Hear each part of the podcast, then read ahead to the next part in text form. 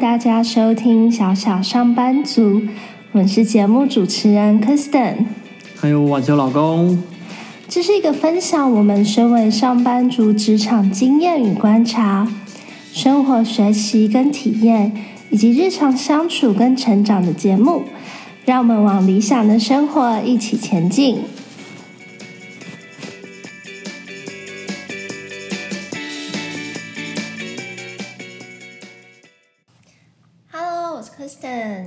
嗨，我是婉熊老公。上一集跟大家分享了，当客户或者是业主在工作要求上无限上纲时，要如何拒绝与给予建议，让客户或业主尊重你的时间与专业，也不伤害到彼此间的关系。所以呢，今天这集我们想要延续上一集的主题，我们想要来聊聊为什么业主会有无限上纲的行为出现。现在呢，因为刚好晚熊老公身为业主，所以我们就可以直接从业主的观点来做了解。我先声明，我不算是无限上纲的业主，毕竟大家都是混口饭吃，只是立场不同而已。事实上，业主会无限上纲，不外乎有三个原因。如果大家都知道以后，应该就可以比较释怀了。嗯，那晚熊老公说的第一个原因就是。是不是我们在上一集有稍微提到的赶时间呢？其实业主的上面也有老板，那算是业主的业主。事实上，每个人都会有自己的业主。我们其实就是一个食物链的概念而已。通常会赶时间，不外乎是因为业主的老板临时交办事项。因为临时就表示时间是有限的。如果这个有限是几小时的话，那业主就会无限上纲的要求时间缩短。老板如果是要求一天，那业主交给厂商的时间就只剩半天，毕竟还是需要留点时间当做保险。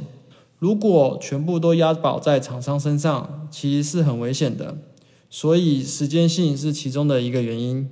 嗯，那第二个原因是什么呢？第二个原因就比较复杂了。如果是在要求上无限上纲的话，通常是规划时没有考虑周到。所以在执行的时候就会一直在做调整，这样一来就会有很多额外的要求衍生。毕竟规划出来的专案就是要解决问题，如果不能解决问题，那这个专案就会很难执行下去。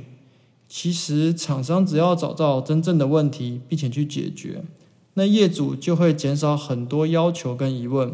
但实际上，厂商常常都会被业主搞混。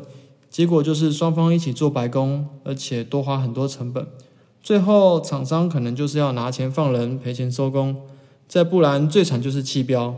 这部分厂商真的会比较辛苦，因为其实很多时候业主自己都不知道自己真正的问题是什么，这个就时候只能靠厂商的智慧去找寻并解决了。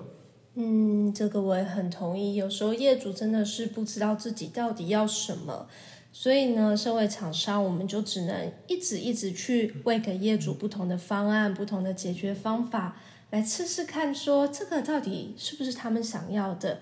但可能就真的会变成说，我们很多时候就有一些多出来的成本跟做出来的工作事项要自己去承担。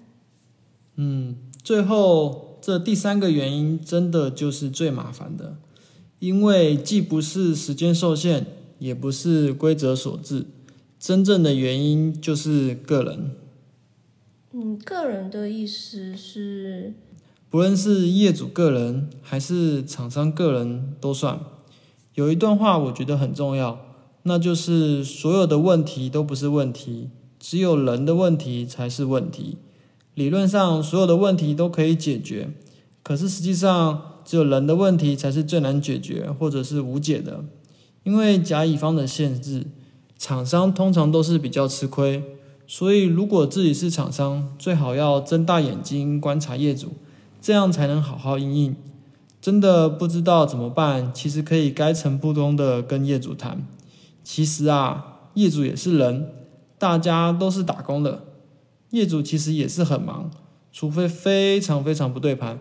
不然业主也不会主动找厂商麻烦，毕竟要找麻烦也是要花时间跟精神，很少有无缘无故的讨厌，一定有原因，只是你找不找得到而已。可是如果真的业主是非常的不可理喻，而且完全没办法沟通呢？如果业主真的真的很讨厌你，那你只好跟主管讨论了。换人执行专案，如果可以更顺利，其实对公司是会有更多利润的。主管应该是可以沟通，并且提供协助。万一业主跟主管都不能理解你，并且跟你好好共事，那你可能真的要好好想想，自己留在这对自己的意义是什么了。毕竟问题还是需要解决的。如果不能解决问题，那就只能解决有问题的人了。当然啦。主观上必须认定是我们废掉业主才可以，毕竟人只能客观解决问题，不能主观认定自己不行，不然这样就太没自信了。那我们今天的节目就到这里，希望大家喜欢我们的分享。那总结一下今天的这个分享呢，就是业主在无限上纲的时候，其实主要的原因呢，第一个就是时间上面的一些压力。第二个呢，就是事情的一些啊复杂性，或是说一些多出来的工作项目，在当初的时候没有考量到。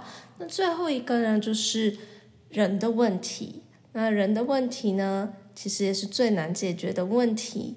那这一块呢，如果你也刚好在面临到，可以再好好的多思考一下。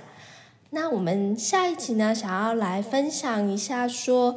大家有没有发现，在开始工作后，身体是不是有莫名的越来越发胖的情况呢？